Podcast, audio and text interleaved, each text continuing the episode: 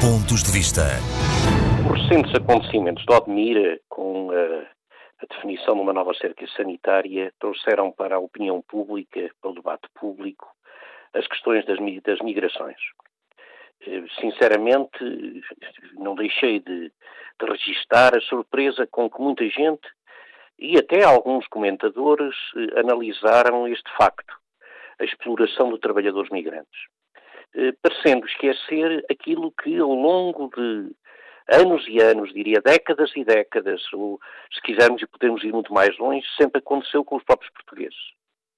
Eh, é bom não esquecer eh, que nós temos a viver fora de Portugal mais ou menos 2 milhões e 300 mil pessoas. E muitas delas foram exatamente sujeitas mesma, ao mesmo tipo de exploração. São sujeitos todos aqueles aqueles pobres coitados que eh, trabalham em todas estas explorações agrícolas do Alentejo, do Ribatejo, ou até em algumas zonas, de outra, noutras zonas do país.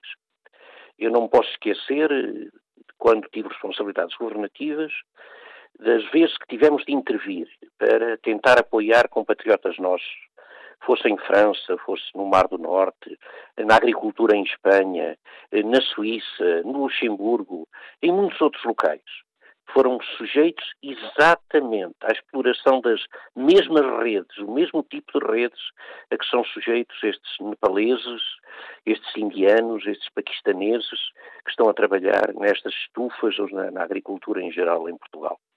E o mundo parece não aprender com isto.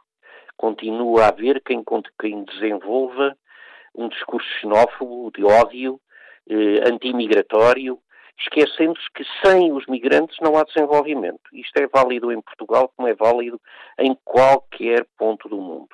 A resolução desses problemas passa por muita atenção por parte dos governantes, quer dos governantes nacionais, quer dos governantes locais, passa por um grande trabalho de articulação de proximidade com sindicatos, por exemplo, com os representantes destes trabalhadores em geral, quando eles existem, é evidente, e passa naturalmente pela atuação firme das polícias e dos próprios tribunais.